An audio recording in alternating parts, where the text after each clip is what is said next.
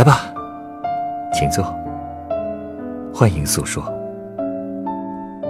也欢迎与我一起度过故事酒吧的一千零一夜。本节目由北京人民广播电台故事广播与凤凰网有故事的人频道联合制作。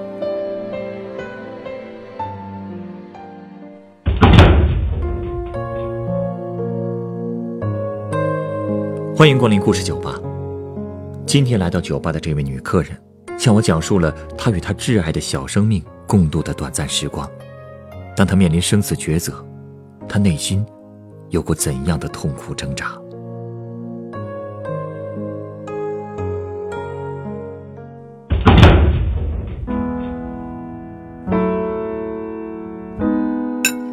打扰一下，这是你刚刚点的起司蛋糕。啊，谢谢。哎，对了，你这儿有蜡烛吗？一根就行。有啊，啊，你稍等啊。您看这样的蜡烛可以吗？啊，挺好的，和蛋糕的颜色还挺搭的，谢谢。不客气。你是想把蜡烛插在蛋糕上吗？来，我帮你点上吧。麻烦你了。今天是你生日？是我儿子生日。啊？他如果还活着，今天应该三岁了。他这些年，每到这一天，我都不想在家里待着。我老公也理解，所以今年还特地带我坐火车出来玩。可其实，我还是更想一个人待着。所以今天晚上，我才会从酒店跑出来自己散心。一般到这一天，我都会给自己买一块小蛋糕，点一支蜡烛，想象着我的小宝就在桌子对面对着我笑。我真想看他对我笑一次，可是再也没有机会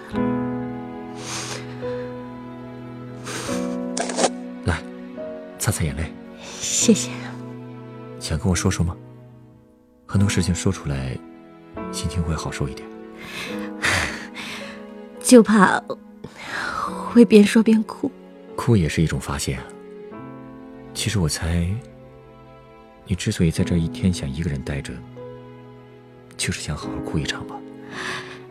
这都被你猜到了。其实我是不想让我老公再看到我这个样子。毕竟都过去这么久了，但是男人是很难理解女人的心情的。他可能会放下的快一点，但是我不行。他应该也是理解的，只不过男人不会轻易把痛苦表露出来。更何况，他也不忍心再增加你的痛苦了，不是吗？可能吧。我们的小宝其实是我的第二胎。当年怀他的时候，二胎政策还没落地呢。但是因为我们两口子都是独生子女，所以可以提前享受这种待遇。刚开始的时候，我们也是犹豫的，毕竟年纪也不小了，精力和体力也有限，加上我第一胎就是剖的，我也怕第二次剖腹产身体会受不了。但是没想到，一次意外让我怀上了小宝。刚知道怀上的时候，我都不知道该怎么描述当时自己的心情，挺矛盾的，但是也很开心，甚至还有点期待。我觉得，或许这就是缘分吧。他一定是和我们有缘，才挑选了我们做他的父母。那就既来之则安之吧。后来我们就开始跑各种程序，办二胎证。证件拿到手的时候，我就像跟拿到身份证一样，心里别提多踏实了。我当时还摸着肚子跟他说：“小宝，咱也是有身份证的人啦。”哼。后来，我们就开始想着给小宝起名字，男孩女孩的名字我们都想好了。不过，因为我们家大宝是男孩，所以呢，我们就更希望小宝是个女孩子。平时叫小宝女孩名字的次数也会多一些。但是也不知道为什么，我就是感觉这次还是个男孩。头几个月的时候，我孕吐特别严重，每次喝了热水或者吃了肉，没一会儿就得跑到厕所去吐。脸色也是蜡黄蜡黄的。虽然那段时间很辛苦，但是又觉得自己的身体是在酝酿一个新生命，就感觉特别幸福。当时我们真是做梦都想不到，命运会跟我们开一个那么大的玩笑。出什么事了？其实一直到怀孕中期。检查身体都没有什么问题。后来我们去海边度了几天假，和大夫约好了回来做四维彩超。当时我还挺期待的，因为很快就能看到小宝的影像了。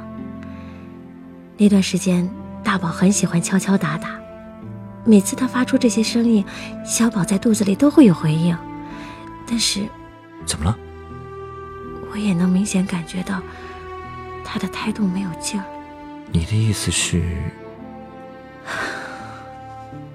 都是预兆，可我却没有太在意。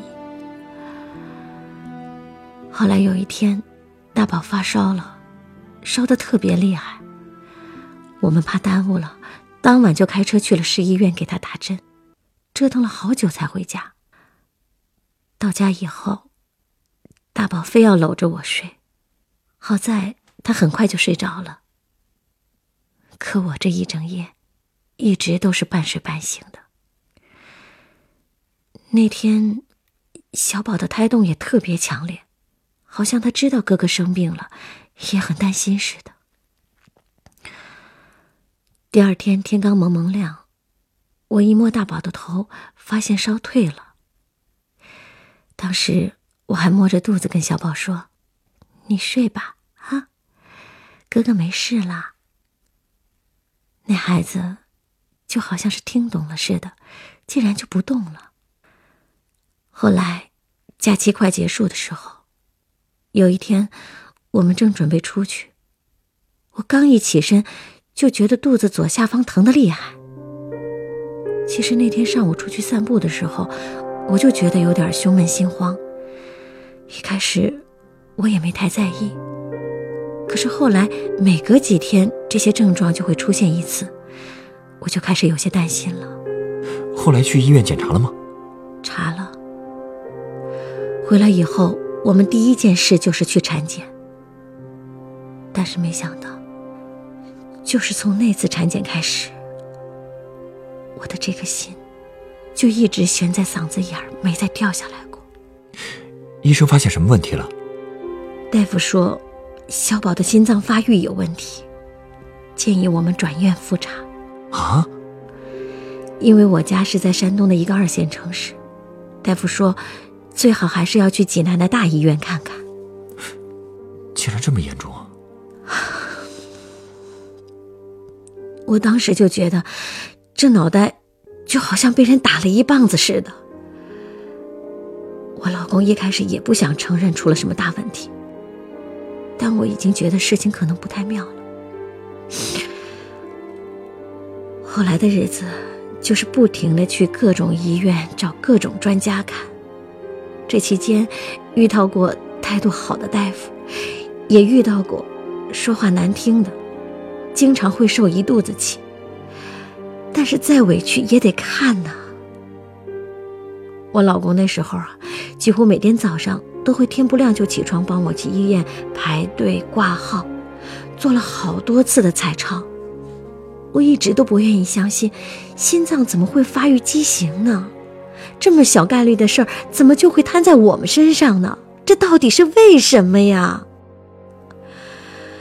每次换医院做彩超之前，我都是满心期待着这家医院能给出不一样的结论，可是每次都一样，每次我都是哭着出来的。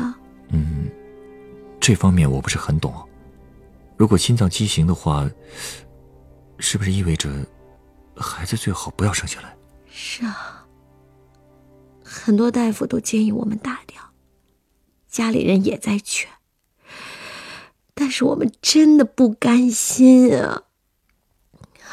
后来心外科医生给我们引荐了省立医院一个心脏彩超权威朱大夫给我们做会诊。真的，到现在我都特别特别的感谢他，因为是他，在我最低落的时候，耐心的劝我，给我打气。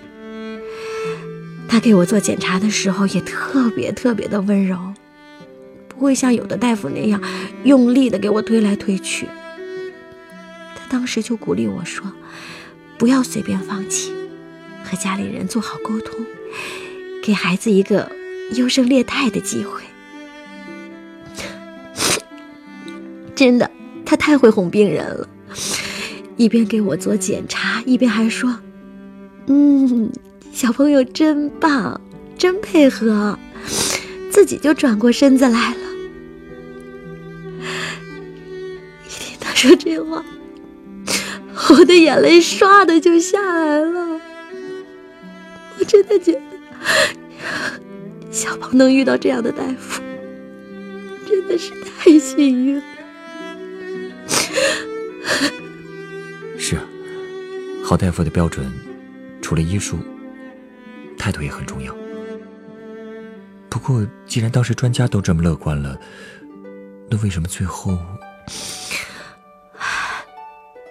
其实他当时也没有承诺我们什么，毕竟还要再等几周，看看孩子的发育情况再说。但是他的乐观，确实让我的心情好了不少。后来，我们就离开了济南。唉其实看病的那段时间，小宝的胎动也不算很好。他好像能够感受到我的心情吧，所以在回去的路上，我就摸着肚子跟他说：“小宝，爸爸妈妈带你回家，我们再也不去医院了，好吗？”就在那个时候，小宝。尽量配合的动了一下，你都没法想象，就那么一动，我的心都要化了。三个星期之后，我们又去了济南复诊，可真的没想到，结果不好，是非常不好。随着胎儿的增大，各项有问题的数据也都在增大。这次，连朱大夫也变得严肃了。他跟我说：“小宝，就算生下来，恐怕也要立刻接受手术，而且还是不止一次手术。即便是这样，恐怕他的问题也没办法根除。”啊！你不知道，我当时真的差点就晕过去了，连自己是怎么走出彩超室的都不记得了。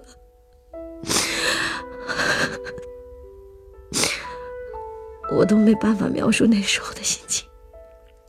他要求我们必须做出决定：孩子是留还是不留？这确实太难了。而且最痛苦的是，决定还要尽快做。毕竟孩子在肚子里多长一天，就会多一份痛苦。我老公那么一个山东大男人，从来就没见他哭过。可那次，连他都把自己锁在房间里哇哇大哭，而我。只有一个想法，我要小宝，我一定要看到他睡下来，哪怕他一出生就要离开我。那你最后把他生下来了？没有。后来好多朋友都在劝我，我也发现我这么想是不是太自私了？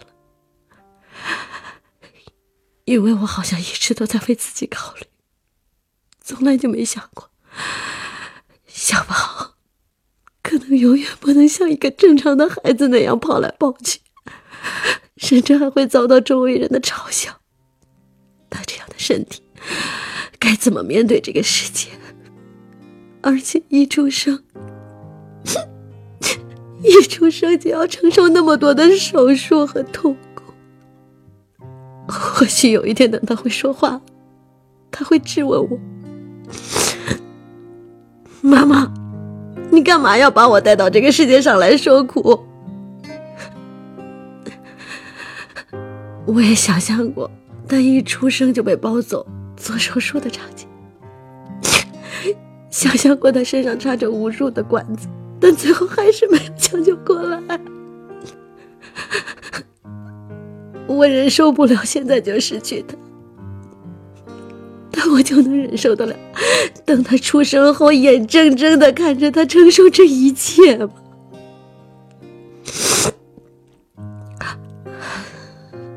所以，后来我想通了，与其等到看到他以后再失去他，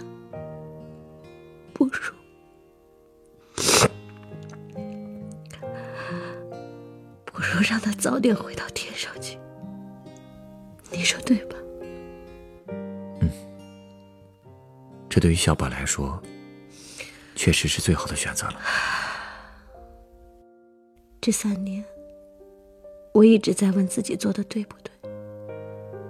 毕竟我这是在亲手，特别是做手术的前一晚，我老公问我态度好不好。我跟他说：“前所未有的好。”我后来经常想，是不是小宝知道第二天等着他的是什么，所以才会那么拼命的？他其实是想活的，对吧？谁不想活呢？你说的对。所有生命都渴望活着，但是你做的没错，因为所有生命也都渴望活得有质量。可我觉得他还是会管我，他肯定不知道，如果他生下来会面对什么样的人生，对不对？所以在手术台上，我一直在心里对他说：“小宝，你不要怪妈妈。”妈妈也是迫不得已，也是因为爱你才会这么做。可是，可是这些话有用吗？对他来说，直接从最安全的地方被生生的抱走，一定很痛苦吧？当时，为了能让孩子完完整整的走，所以。我用的是剖宫取胎，我希望能给他和哥哥一样的礼遇，一样的仪式。虽然不能享受完整的人生，但至少能让他完整的来到这个世界。他甚至都没来得及看这个世界一眼，就…… 我不知道该用什么方法让他明白。我一直都很爱他，只不过是在用不同的世界里爱的。其实放弃，也是因为爱。他肯定会明白的。所以，今天就是他走的日子。不是，是小宝的预产期。他本该在三年前的今天出生。如果他健康的活着，现在应该有这么高了吧？不过说起来也奇怪，我一直觉得他没有离开我。有时候我觉得，天上的星星里就有他，他一直在那么高的地方看着我。所谓母子，今生不能圆满，那就希望来世可以再续前缘吧。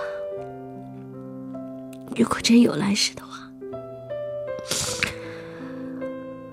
我希望他能再相信我一次，再做一次我的儿子。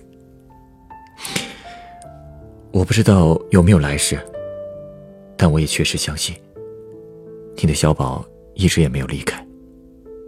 你稍等，我想送你杯鸡尾酒。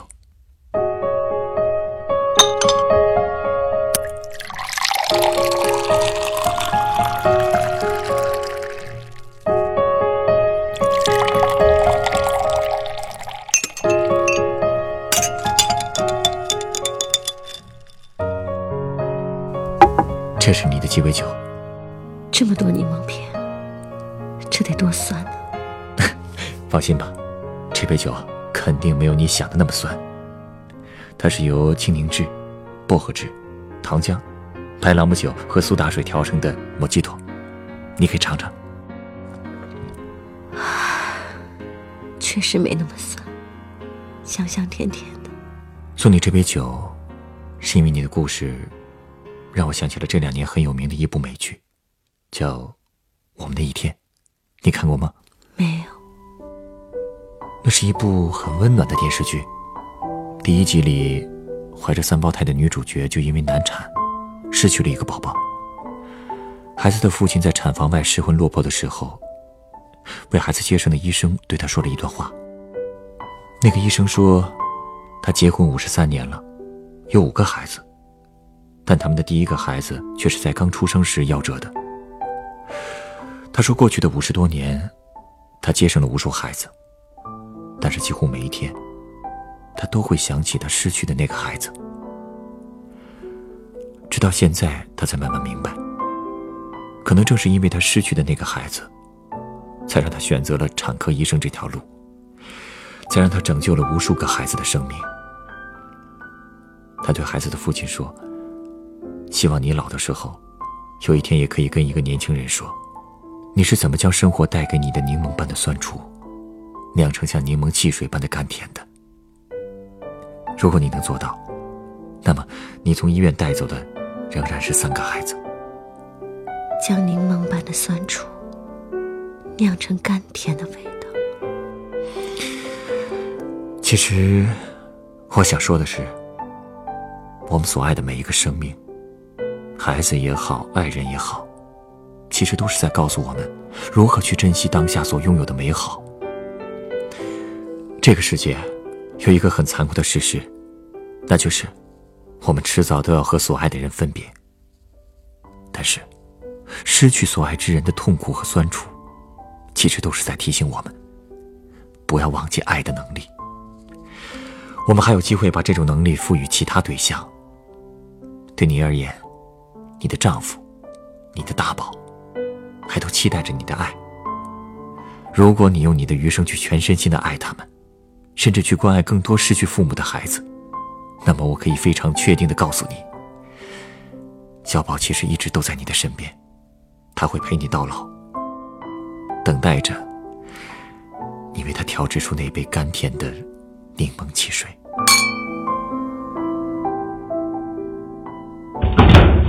本故事选自凤凰网有故事的人独家签约作品，《我的宝宝未曾与世界谋面》，原作左侧我的留恋，改编制作程涵，演播谷子晨光，录音严乔峰。